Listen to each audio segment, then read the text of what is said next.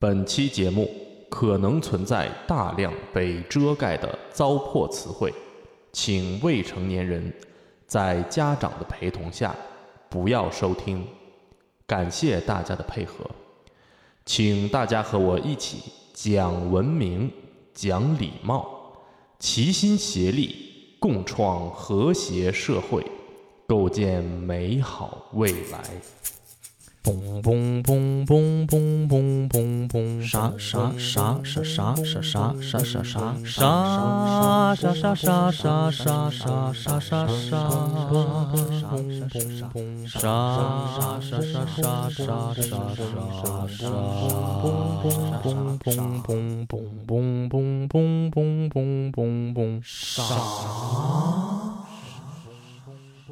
Hello Hello，大家好啊，大家好，真是好久不见呢，还是有那么一点点的想念啊。我我感觉你们可能是没怎么想我啊。关于这个为什么咱们这么长时间都没有更新的这个问题呢？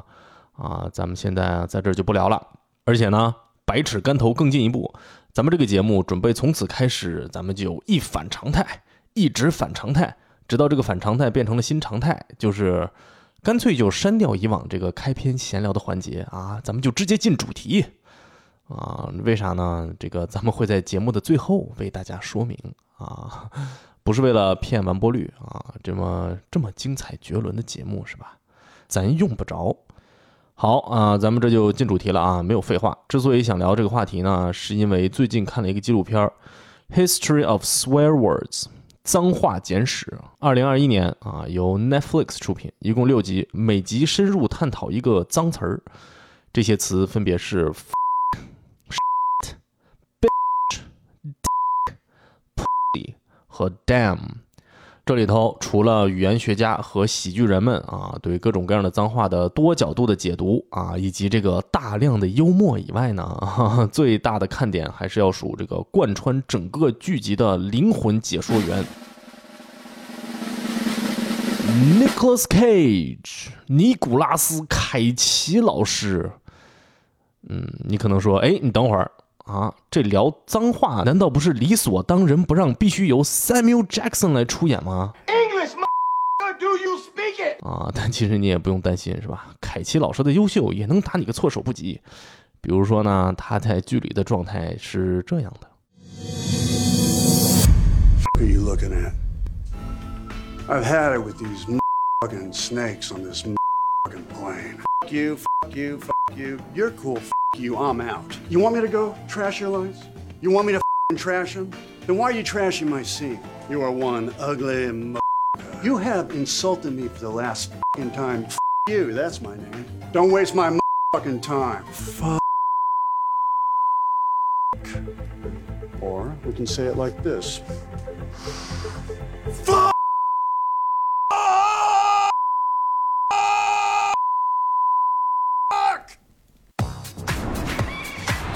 好，说到这儿，大家不知道注意到了没有？就是哈 咱们在这里用到了大量的“哔”的声音来遮盖这个脏话，这是我自己遮的啊，人家原来剧里可没有。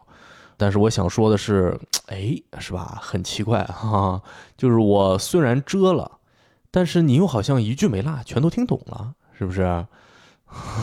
所以这就要说到咱们今天节目的主题了。这个用来遮盖脏话和不雅内容的这个“哔”的一声，它到底是怎么来呢？它为什么是这么的若有若无，却还一直存在至今？而它和喜剧又有着哪些千丝万缕的联系？那么就请大家和我啊，咱们一起走进。对了，在咱们开始之前啊，有一个小小的问题需要说明啊，就是在咱们这期节目里呢，咱们还是用英文里的对这个声音的官方叫法 bleep 啊，b l e e p。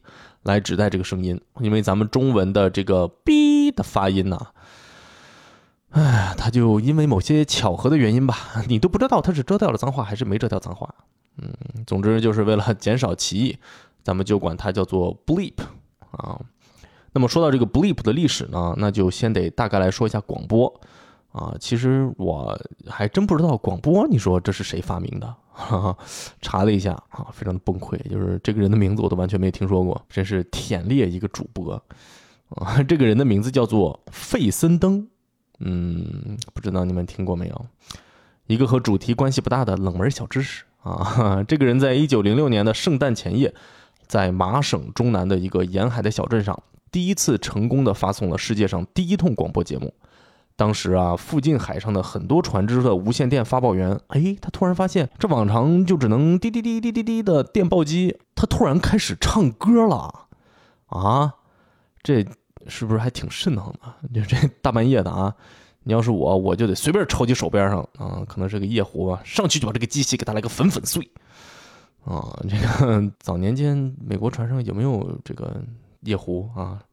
值得研究。从这次成功的播报以后啊，世界各地的发明家们都在不断的精进着广播的技术，但是呢，很可惜啊，一直没有形成规模。主要就是当时的广播发射塔非常的昂贵啊，而且呢，电网系统也不发达，还需要大功率的发电机，而且这个收听端啊，也就是收音机实在是不够普及，所以呢，广播在很长一段时间里都是发明家们他们自己在家里头折腾。啊，当时成立了很多的广播公司，最后呢，大部分都因为财政的问题，不得不宣布倒闭啊，或者是变卖设备。包括费森登这个发明家他自己成立的广播公司也是一样啊。一直到后来呢，就发生了一件大事儿啊，这件事儿呢，把广播从民间的这种小打小闹呢，就搬上了世界历史的大舞台了啊。这件事儿呢，就是第一次世界大战。第一次世界大战。在科技方面有这么两个小东西，哈哈，对后世的影响很大。一个呢就是手表啊，因为这个东西它在通讯还不发达的时代呢，对统一安排作战计划这个事儿啊，它就显得特别的重要。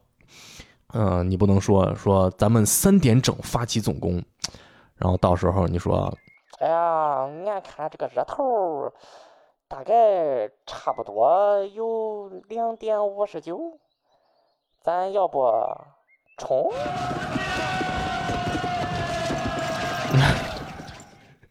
是吧？就是另一个就是广播啊，在整个一战期间，美国都在用这个广播的技术进行海军和空军的这个发报和指挥的工作。那作为军事物资嘛，就是广播信号的接收端啊，就收音机，被做的就越来越小，而且被大量的生产。结果就是等到一战结束的时候呢，工厂里头就囤积了一大堆没有人用的收音机。然后这个东西就突然变得特别的物美价廉，数量之巨大，几乎全美都能够人手一台了。但到这个时候呢，出现了一个尴尬的局面 啊，就是虽然有这么多收音机，但其实当时的美国呢，还没有什么电台能够供你收听啊。这倒不是说美国人民人均缺少表达欲，而是在一战期间，美国政府明令禁止民间使用广播啊。当时就是美国参战以后。政府就关闭了所有的这些啊民间的无线电台啊，把其中一些呢由政府接管，用来进行军事的通讯，而且还限制无线电操作人员，只允许那些有执照的操作人员才可以使用无线电设备。毕竟嘛，战时特殊情况是吧？就这个除了避免个人电台信号干扰以外呢，也害怕一些国家机密通过这个电波传往国外啊。所以当第一次世界大战结束以后啊，美国政府对于广播的管理呢就逐渐放松了。终于在全美万事俱备，刮起了一通广播的热潮。这段时间在美国可以被称为是广播的黄金时代啊！就像在这种什么 ATNT、RCA、NBC 啊这些行业巨头对广播行业形成垄断之前呢，啊，民间的这些小型广播电台也是层出不穷啊！这就有点像，嗯，咱们现在的中文播客行业啊，这个门槛不高啊，水平不一。而且因为很新鲜，是吧？基本上你说啥都有人爱听。对，说啥？当时呢，很多地方电台根本就没有这种完整的节目策划，是有的很多时候连什么是个节目，他都可能都搞不清楚。整天从早到晚绞尽脑汁儿，就是想要搞点东西出来填补这些 时间。啊，据说当时不管什么人，你只要走到当地的广播电台说：“叔，俺想表演个节目。”啊，基本上都能够上去来上一段。嗯，于是呢。到了一九二一年，有这么一天，新泽西纽瓦克广播电台就来了这么一位不速之客，啊，这个人叫做 Olga Petrova，他当时呢还是颇有名气的啊，是一名著名的演员和剧作家。年轻的时候呢，参演了许多的电影，到了后来啊，就经常在 Vaudeville，也就是当时流行全美的综艺大秀里头演出。据说啊，直到现在啊，好莱坞的这个星光大道上还有他的一颗星星。哎，关于广播和 Vaudeville 之间啊千丝万缕的联系，哦，欢迎大家去收听咱们的第十九期节目。哎，这还是一期在二零二一年底上映的节目，你看看啊，巧了，跟咱们要说的这个事件正好相差整整一百年。你说咱们啥播客？它可真是一个历史悠久的老牌播客。对，就是有这么一天呢，就是这位著名的演员 Olga Petrova，当天正好在纽瓦克的一个剧场里头演出啊。演出结束以后呢，就来到了当地的广播站，说我要表演个节目啊。我还专门去查了一下这个一九二零年代《纽约时报》里头零零星星的对这位女士的报道，有那么一两篇长的吧，大部分的都是非常简短的。啊，关于她参加了什么什么晚宴什么之类的这些报道，啊，但是总之看下来呢，啊，感觉这是一位非常优秀并且颇为高调的女性，而且在当时就以这个思想前卫啊、言辞激烈著称。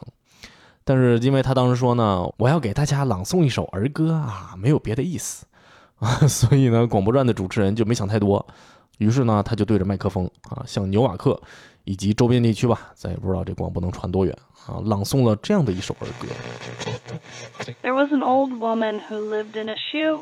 She had so many children because she didn't know what to do. 嗯，好像听起来没啥问题，是吧？但其实呢，他在这个儿歌里头偷偷加了一个词。这首儿歌的原版是这样的：There was an old woman who lived in a shoe. She had so many children. She didn't know what to do. She gave them some broth without any bread. Then whipped them all soundly and put them to bed。说实话，这个儿歌我感觉有点莫名其妙，就是大概意思说，从前有个寡老汉，不是那个从前有个老太太啊，她住在一个鞋里头，住在一个鞋子里啊，他有很多的孩子，他不知道该怎么办，他给他们喝了点汤，却没给他们吃面包，然后呢，他就挨个抽了他们一顿，然后就送他们上床睡觉了。我感觉这是不是我没理解对啊？啊，我仔细看了半天，确实是 whipped，不是 wiped。我还在想，是不是给他们擦了嘴睡觉，还是擦了屁股睡觉，是吧？当然啊，如果有误，还请大家帮我指正啊。总之啊，这儿歌它往好听了说，它也至少是嗯怎么怎么说呢？格调不高啊。但是这个还不是问题的所在啊，因为这个在当时呢是一个家喻户晓的儿歌啊，问题不大。有问题的是，不知道大家注意了没有？Olga Petrova 的这个版本里头，在第一句话中间加了一个 cause，就是 because，于是这句话就变成了：从前有个老太太，他住在鞋里头，他有好多好多的孩子，因为他以前不知道应该怎么做。这么一来，这个儿歌一下就变成了一个计划生育的宣言了。这个呢，Olga Petrova 本人呢，他还真就是一个公开的激进的这个计划生育的倡导者。哎，就算是现在啊，一百零三年后的美国是吧？这个思想境界极为落后的国度，还有好几个州禁止堕胎呢。嗯，在当时一九二一年，就别说堕胎了是吧？连避孕都不能提，就是任何提及和避孕或者这个计划生育有关的内容，都会被当作是传播淫秽色情内容。根据这个一八七三年颁发的 Comstock Law 是要被追究法律责任的。这个 Comstock Law 这个破法好像也有点故事，我之后查查看吧，看看有没有这个深挖的价值啊。所以当时的电台广播员和管理人员呢，他们就彻底崩溃了啊，这个揪着头发满地乱跑 啊，没大直播是吧？它跟人生一样，它没有撤回键呢。甚至在这之后好长时间里，他们都在那等，这个华盛顿特区什么时候能给咱们下一个勒令关门的好消息？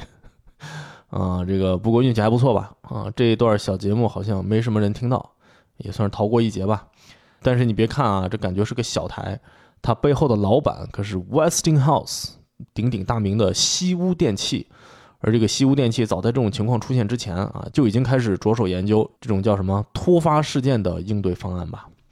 结果这么研究了半天啊，就研究出来个笨办法。就是在此之后播放所有节目的时候呢，有一台机器现场播报的同时呢，哎，旁边再放一台机器。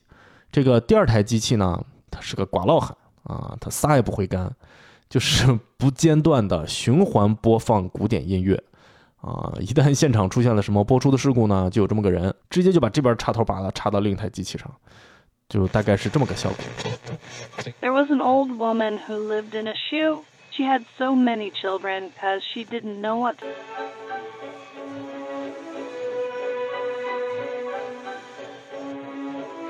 嗯，可能在当时这也不能叫古典音乐啊，人人就叫音乐。嗯，啊、为啥说这是个笨办法呢？因为就是一般等你听到了什么了不得的内容，然后手忙脚乱拔插头的时候，这段声音早就已经播出去了啊、所以它顶多能够起一个及时止损的作用，没有办法预防。而且你一旦把这个插头拔了呢，它就很难收场，你也找不准什么时机再插回去，是吧？基本上这个节目就只能整个中断了，然后只能事后再想办法再往回找补。而且后台技术员拔插头啊，前方主持人嘉宾往往都不知道啊。一九二四年，同样是这个 Olga Petrova 在电台里头推自己新剧《Hurricane》的时候呢，就又出现了一些情况。而这回呢，他就是在节目录制结束之后，才知道他这个节目啊，早就变成了古典音乐大赏析了。啊，当时技术员跟他说：“哎呀，这个广播的听众千千万，那可不是你们舞台剧啊，咱们得周全一点，不要冒犯了一些听众啊。” Olga Petrova，女性主义先锋，反抗内容审查的斗士啊，在一九二四年就已经把这个事儿想明白了。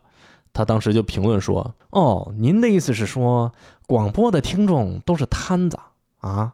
听到冒犯到他们内容的时候，竟然都不能抬抬他们自己尊贵的小手手，把近在咫尺的收音机给关了，是这意思吗？”哎，你看看，一九二四年啊，距今整整一百年，这个道理以及这个问题的终极解决方案啊，我给它起了个名字，叫做“换台大法”啊，就直到前段时间。我还得一边拉黑一些发布不友善评论的听众的时候啊，给他们现场普及。留言之前先换台，换完之后你找不回来，找不回来就别硬找，生活说不定会更美好，是吧？就是 你非把牙都咬碎了，嗯，什么玩意儿？恶意的评论我要给他留下一个。嗯，我刚刚听的是个啥博客来着？唉。但是这也就显示出了一个问题，就是什么东西能播，什么东西不能播，这个事儿它到底应该是谁说了算啊？难道只靠这个技术员自己的价值判断吗？还是应该有一些更加明确而统一的标准呢？而对于这个整个电台生态的管理，又应该由哪个部门来负责呢？说到这个呢，咱们可能得往回拉一点儿啊。其实早在这个一九一二年广播刚刚开始发展的时候，美国的国会就颁布了一个《一九一二广播法案》。这个法案把管理和颁发广播电台执照的权利交给了美国的商务部。它在创立之初呢，主要是针对那些用于通讯的海事电台以及少量的这种民用的业余电台吧。而而且在当时啊，他完全没有预料到在战后会涌现出大批拥有大量听众的这些娱乐新闻电台的情况。于是，在一九二二年到一九二五年。当时的这个商务部部长胡福，就是这个当时八年后给大萧条背锅的那个总统，啊，这个时候他还只是一个商务部的部长，在他的领导下呢，商务部举办了一系列的这个全国会议，邀请了当时的广播界的业界大佬，啊，当时广播界的业界大佬。这就包括什么文化有限、生动活泼、随机波动、凹凸电波啊，这些押着韵进场的四个字的大佬们啊，来啊来 一起协商啊，想要制定一个相对比较完善的这个无线电的标准。但是呢，因为就像咱们之前说的，这个管理办法的根基，也就是这个一九一二年的广播法案，在创立的时候啊，它有很大的局限性。这也就直接导致商务部没有足够的权力来推行一系列的管理办法。也因为这个呢，商务部在二十年代连续吃了两场官司，都是和这个颁发执照相关啊。而且这两场官司都打输了，因为法官当时判定说，根据这个一九一二年的广播法案，商务部没有权利限制广播许可证颁发的数量，也不能够指定一个电台应该使用什么频率，基本上就是宣布这个商务部啊，他退出了广播管理的舞台。而所有的这些广播电台都可以随意占领任何可以用的频段进行播出，所以呢，为了应对这种混乱的局面啊，这个一九二七年，美国国会通过了一个叫做《一九二七年的广播法案》。这个法案由当时的柯立芝总统签署颁发啊，柯立芝繁荣，不知道大家记不记得？我记得小时候历史课里面有讲。而这时的美国人民还不知道，就在两年之后，这看起来蒸蒸日上的国民经济。就要迎来美国历史上最严重的经济危机，史称大萧条 （The Great Depression）。咱们之所以要提到这个呢，是因为这个大萧条和咱们今天的话题啊，可以说是毫无关系，只是想要为咱们的节目增加一点悬念啊，这个 法案呢，主要是为了加强这个联邦政府监管美国境内所有的这些无线电传输的权利吧，而且声明一切的广播电台必须要证明自己符合公共利益、便民，或者说它是一个必要的存在。随着这套法案一起诞生呢，还有这么一个重要的组织 ——Federal Radio Commission（FRC），也就是联邦广播委员会啊。这个组织后来在新的一九三四年联邦通信法案里边被这个联邦通信委员会啊所取代。这个委员会英文叫做 Federal Communications Commission，简称 FCC，就是有点像美国的这个广局，呃，广广州柑橘。我说实话，前两天看到 FCC 这个简写，就不知道为啥觉得特别的朗朗上口。结果昨天终于被我找到了它的源头。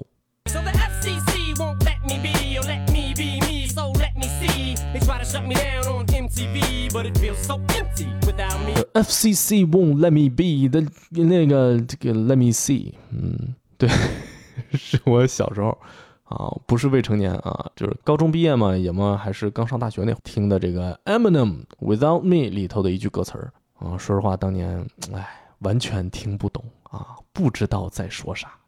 就纯粹搁那儿边听边眯缝着眼点头来着。就算到了现在啊，我也是得搜出来个歌词对着看，一边听一边看，啊，才能给他弄明白这首歌呢。嗯，完全契合咱们今天的主题，是吧？尤其是第一段，整个都在嘲讽，包括 FCC 在内的所有，因为他这个歌词里头啊，各种各样的不雅词汇啊，用这个来攻击他的这些组织和政客。而且这段歌词呢，还故意把一句没有脏话的歌词专门加上了脏话。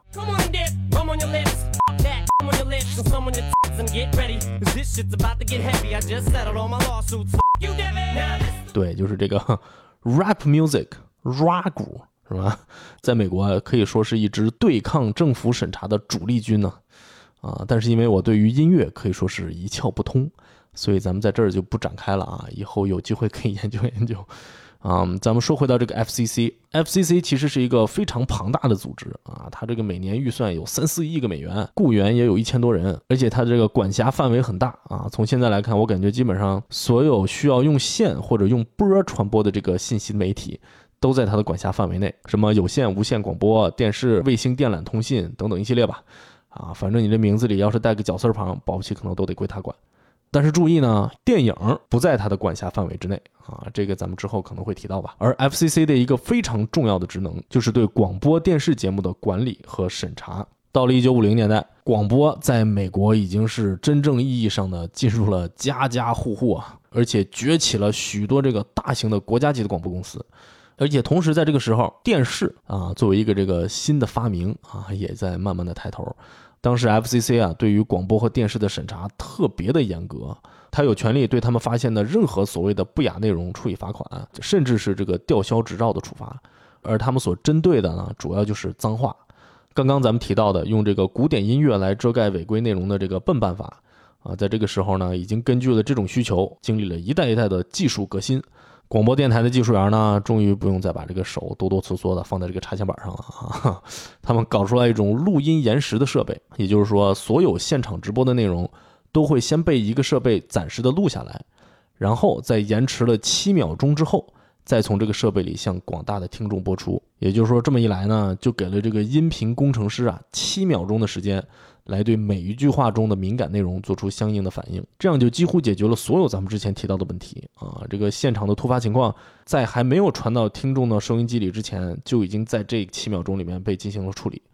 有问题的部分呢被遮盖掉啊，节目之后呢还是可以照常的进行。这个设备里头最重要的一个 UI 就是一个大红按钮啊，你把它一按下去，就会有一个一千赫兹的高频声音盖住需要被擦掉的这个内容啊，而这个声音呢就是咱们的。bleep，嗯，你可能会说了，为啥不直接删掉呢？哎，这是个好问题。这个之后咱们可能还会提到这个问题的一个主要原因呢，就是因为这个延迟啊，它就只有七秒啊，你删一点它就少一点。但凡这个嘉宾嘴里没个把门的啊，不一会儿你把这七秒删完了，你就又变成现场直播了。那你可能又会想到了，就是为啥非得用一个声音直接沉默不就好了吗？这个呢，是因为如果广播里头断断续续的有这么一些沉默呢。不明所以的观众啊，可能会觉得这个电台是不是出了什么技术上的问题啊？可能就直接换台了。而为什么要用这么一个刺耳的声音？这个应该就是个巧合吧？因为当年的广播设备里头，默认呢都会有一个叫做 oscillator，好像就是音频振荡器。这个东西的功能就是发出特定频率的声音，所以在当时的这个技术条件下呢，它就理所当然的成了这么一个选择。然后久而久之，这个声音就变成了我们每一个人都耳熟能详的这个，嗯，变成了这个 bleep 了。好，说到这儿，bleep 就这么诞生了啊！但是这还不够，是吧？作为一个优秀的播客节目，咱们还要深挖两件事儿啊，那就是为什么只有脏话，以及什么样的脏话需要被 bleep。再一个呢，就是为什么这个声音到如今它是如此的普及，以至于我们一想到脏话，我们脑子里头啊自动就会出现这个声音。嗯，巧了，有这么一个事件，几乎可以一口气儿解决这两个问题。而这个事件的核心人物呢，就是我们耳熟能详的单口喜剧界的大神级人物 George Carlin，乔治·卡林。关于乔治·卡林究竟在美国乃至全球单口喜剧界享有着一个什么样的盛誉啊，我在这儿就不必多说了啊。如果你不太了解他呢，那基本说明你对单口喜剧这个艺术形式在美国的发展状况，他就可能不太感兴趣。那咱就更没有必要介绍了，反正就是厉害我感觉 和美国政府审查对着干，整天就在这儿掰扯言论自由的新边界啊！两大阵地，一个是咱们刚刚提到的这个 rap rap 界，再一个应该就是这个以单口喜剧为主力的喜剧圈了。一九七三年十月三十日啊，纽约的一档 FM 广播电台 WBAI，在一段语言类的教育性节目中播放了乔治·卡林的一个段子。这个段子叫做 Seven Words You Can't Say on Television，电视台不让播的七个词儿。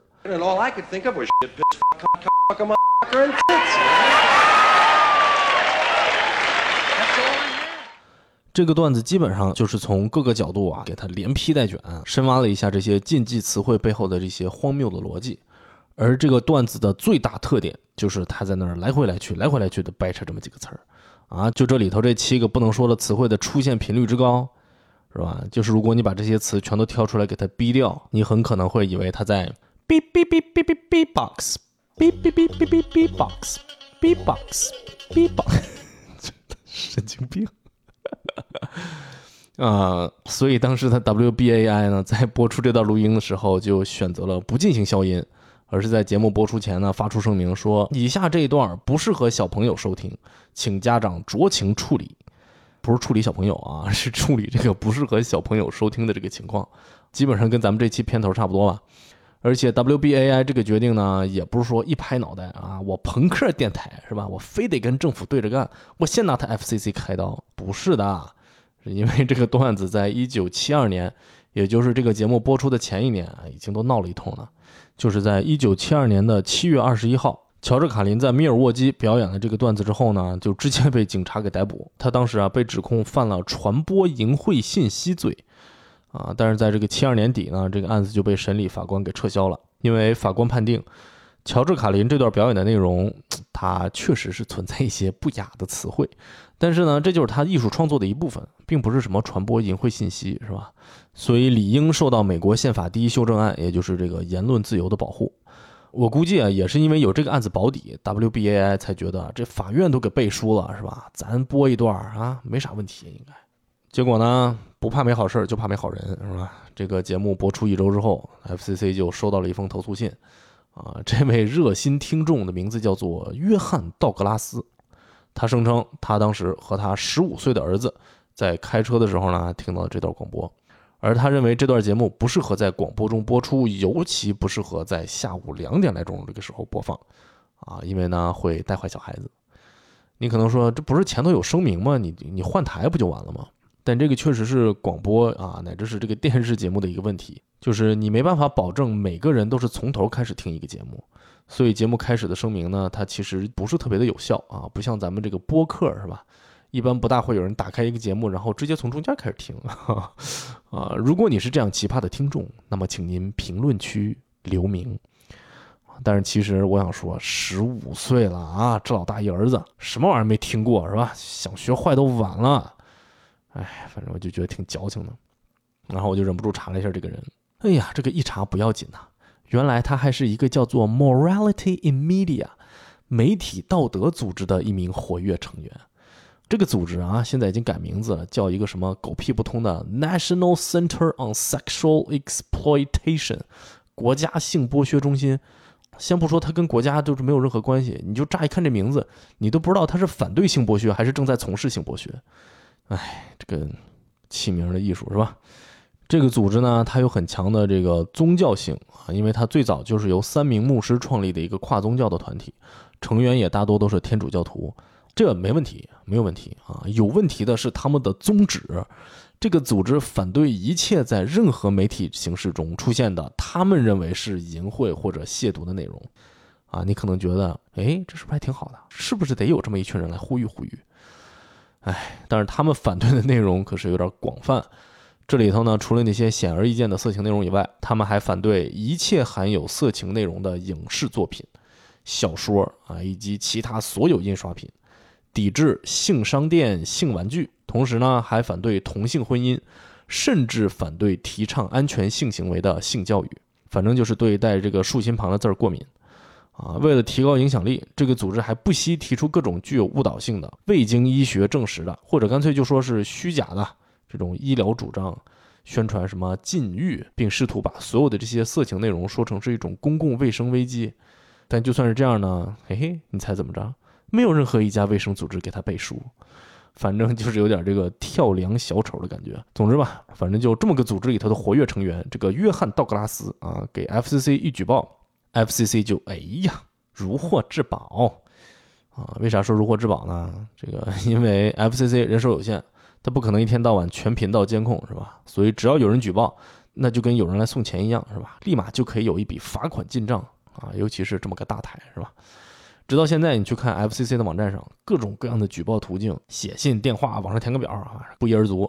而且除了有这个详尽的举报的教程以外，那就更明说了，说欢迎大家举报啊，这个一年四个亿啊，不能全靠国家，是吧？嗯，所以一收到这个举报呢，FCC 就立马给这个 WBI 的母公司 Pacifica Foundation 发了一封谴责信，说他们涉嫌违反禁止播放不雅材料的广播法规。但是啊，没想到这个 Pacifica 啊不惯着他，回手就把他给告了，说我们这个节目它首先是一个教育类的节目，探讨的本身就是公共语言环境下的这个语言禁忌的问题，何况我们还在节目前头打了声明，是吧？你们这属于臭不要，不是那个过度审核。华盛顿 D.C. 的这个上诉法院拿到这个案子也是就是莫名其妙，这不头两天米尔沃基那边才给判的吗？啊，就这么个破段子，倒是挺好笑，到底让我们判几次啊？你这不是臭不要，不是那个过度审核嘛？结果就按照这个判例判了 FCC 败诉，然后呢，FCC 就又不服啊，又告到了最高法院。对了，咱们这儿两片嘴唇一碰啊，来回扯皮的这么个事儿，在美国司法体系的惊人的办事效率之下，这个案子已经从1973年闹到了1978年啊，五年的时间，够读一个建筑学位了都。唉，结果没想到1978年，美国最高法院经过一番讨论。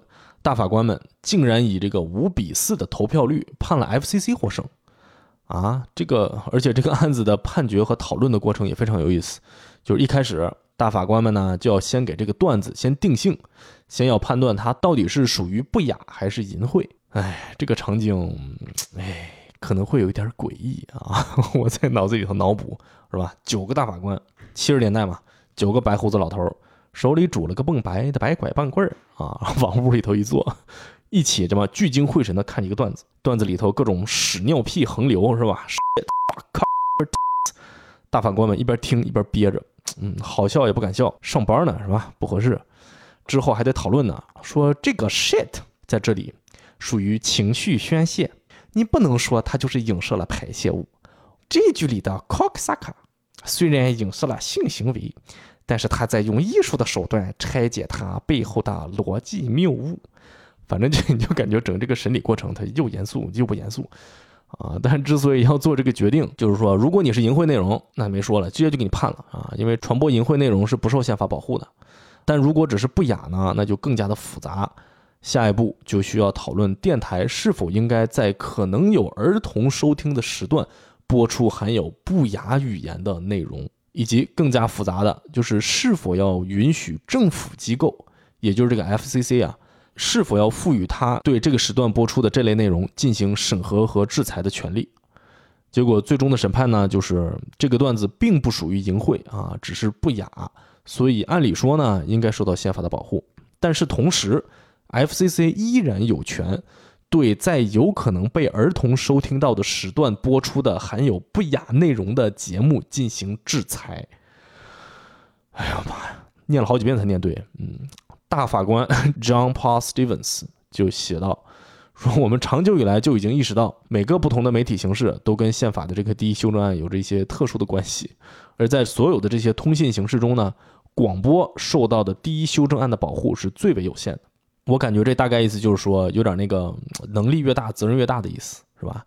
就是你的这个信息啊，能够送达的范围越广，你呢这个说话就得小心点了啊，你很有可能不是要挨骂，就是要挨罚，就是现在也差不多了，是吧？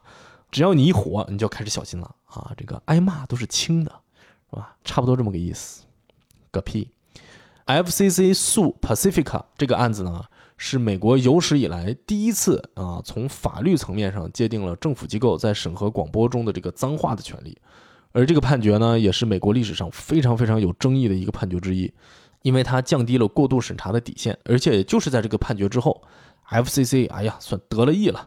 开起罚单来毫无节制，大手大脚。据说在这个二零零零年代啊，他对电视节目的单笔罚款的最高金额都已经可以达到惊人的五十万美元，而且 FCC 每年要接是吧，恨不得一百来万啊。关于广播电视的投诉，真是底气很足啊，完全不愁没活干是吧？而且众所周知的，这个罚款就是这个庞大的组织得以运转的最主要的经济来源之一。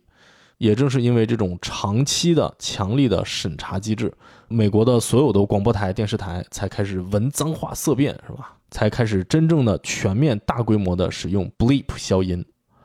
那为什么要屏蔽脏话呢？而脏话又是什么东西呢？bleep 作为一种对脏话的遮盖的手段，它是有效的吗？还有，难道说美国的电台节目就只能任由 FCC 肆意妄为吗？而美国的民众就永远只能看、只能听被遮盖的这些文艺作品吗？作为这个反抗审查制度的半边天的这个美国喜剧界，他们又是如何用幽默来攻击和瓦解这种不合理的制度的呢？而这就要请大家继续耐心的等待啊！咱们在下期的节目里会给大家仔仔细细、慢慢悠悠的掰扯明白。啊，这个是不是结束的有点突兀啊？啊，感情这种 结束的风格也快要成为咱们这个节目的特色之一了。其实说白了，就是我自己这个节目规划的问题啊。本来写好的大纲，在调研的时候就不断的改，不断的推翻啊，内容越加越多，做到最后，为了不再继续拖更下去，是吧？啊，就只能一个馒头掰两半啊，这个月一半，下个月一半啊。而且从这期节目开始呢，咱们会回归到这个知识性的节目的状态。以后也会更少的更新一些讲个人经历的题材，这个主要也是我基本就是把我自己身上这点料都抖落干净了啊，就是这类节目再做下去就只能越来越隐私啊，一方面害怕就是哪天不小心说错话啊被人家人肉，另外就是我也不想在一个自己很在意的是吧，咱们我自己经营了这么好几年的这么一小块净土上，做些个贩卖隐私的勾当，嗯。就挺没意思的，就是还想凭本事吃饭吧，没有影射谁的意思啊，大家不要多心。但这样一来，可能就没有了咱们以前节目里的那些水分啊，节目难免可能就显得有些干巴巴啊。没关系，先干巴着吧啊，容我再好好调整调整啊。另外，如果你真的就是对扯犊子类型的这种纯陪伴的内容情有独钟，实在是舍不得撒手，那么片尾之后不要走开。有一个好消息要告诉您，好，感谢大家的收听，咱们下期节目再见。嘣嘣嘣嘣嘣嘣嘣！感谢大家收听啥播客，喜欢啥播客的朋友们呢？还有，请您在小宇宙 APP、喜马拉雅 APP 或者任何您其他收听播客的 APP 中踊跃的订阅、癫狂的转发。同时，如果您对我这个播客有什么意见或者建议，或者您有什么想要听到的话题，就请在评论区留言吧。总之，感谢大家的支持，拜拜。嘣嘣嘣嘣嘣嘣！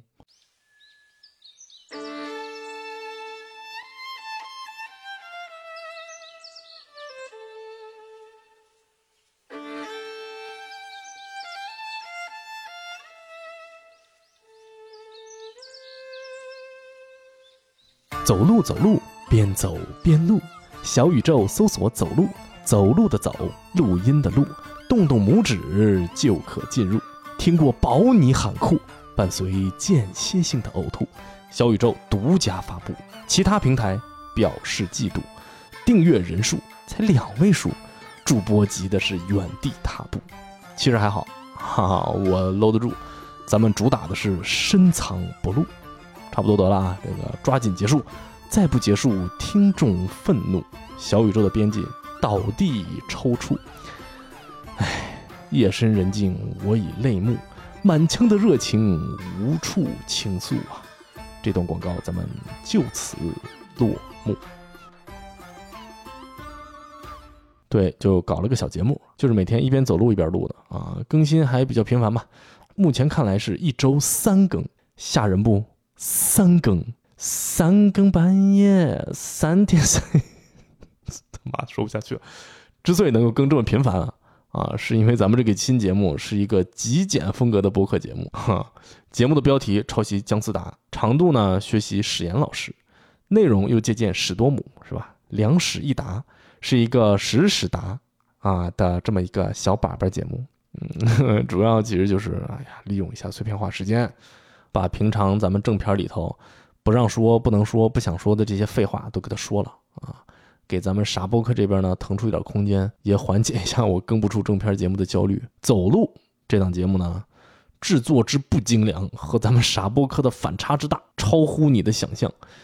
尤其是这个背景噪音之突出，是吧？你不仔细点听，嘿，你都听不见节目。啊，大家想听就听听啊，就当是我个人的一个音频的日记吧。主要是想让你们知道，就是我还活着呢，啥播客也会更新的啊。好了，不说了啊，咱们听一段乔治卡林《The Seven Words You Can't Say on Television》。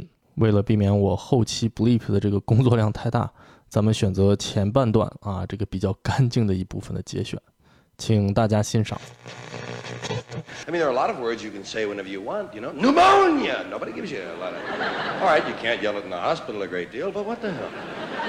There are words that you can say, no problem. Topography! No one has ever gone to jail for screaming topography. But there are some words that you can go to jail for. There are some words that we just have decided we will not say all the time. Sometimes, okay, if you're running through the jungle chasing somebody that we're at war with, you can holler them. If you're shooting a criminal, it's okay. It's the all-American thing. Dirty fucking crook. But if you're with the bishop's wife at lunch, it's better not to ask for the goddamn lettuce. you know what I mean? It's just like we've decided there'll be some words we won't say all the time. And I was just trying to find out which words they were. For sure. All of them. I wanted a list. Because nobody gives you a list. That's the problem. They don't give you a list. Wouldn't you think it'd be normal if they didn't want you to say something to tell you what it is? Nobody even tells you when you're a kid what the words are that you're supposed to avoid. You have to say them to find out which ones they are. Shit! Oh, fuck! That's two. Oh, Ma, that's enough trial and error, huh? Please, Ma, give me a list, huh? All right, you're six years old now, and here's the list of words your dad and I don't ever want to hear you say. Oh, hey, thanks, Ma. Boy, that's going to save me an ass kicking or two.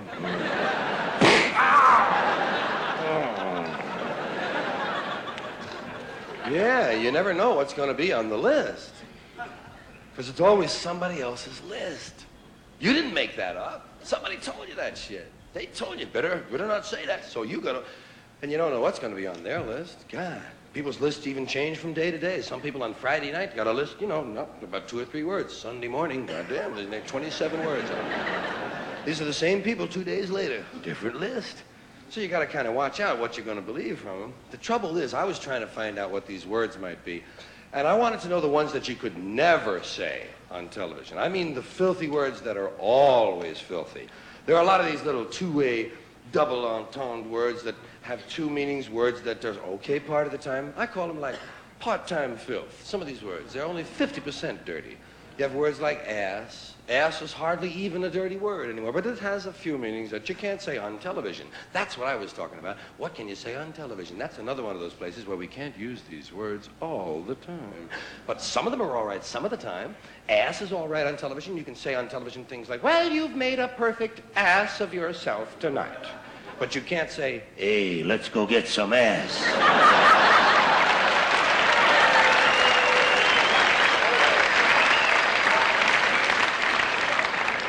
Bitch. Bitch is another word like that. Same kind of word. It's only dirty part of the time. Depends on what you mean by bitch. You might be the lady from the San Diego Zoo visiting one of the Tonight shows, and you might just have a bunch of little canines with you there. One of them is a female. You say, there's the bitch, Johnny, and it's okay, fine. Just don't refer to the singer the same way. That's all. is that bitch going to do another number? Yes.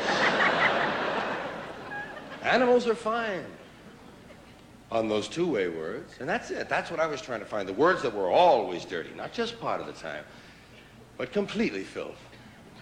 Well, in, in looking for these words, I kept finding new categories. We have so many ways of describing these dirty words. It's, well, we have more ways to describe dirty words than we actually have dirty words. That seems a little strange to me. It seems to indicate that somebody was awfully interested in these words. They kept referring to them. They called them bad words, dirty, filthy, foul, vile, vulgar, coarse, in poor taste, unseemly, street talk, gutter talk, locker room language, barracks talk, bawdy, naughty, saucy, raunchy, rude, crude, lewd, lascivious, indecent, profane, obscene, blue, off color, risque, suggestive, cursing, cussing, swearing, and all I could think of was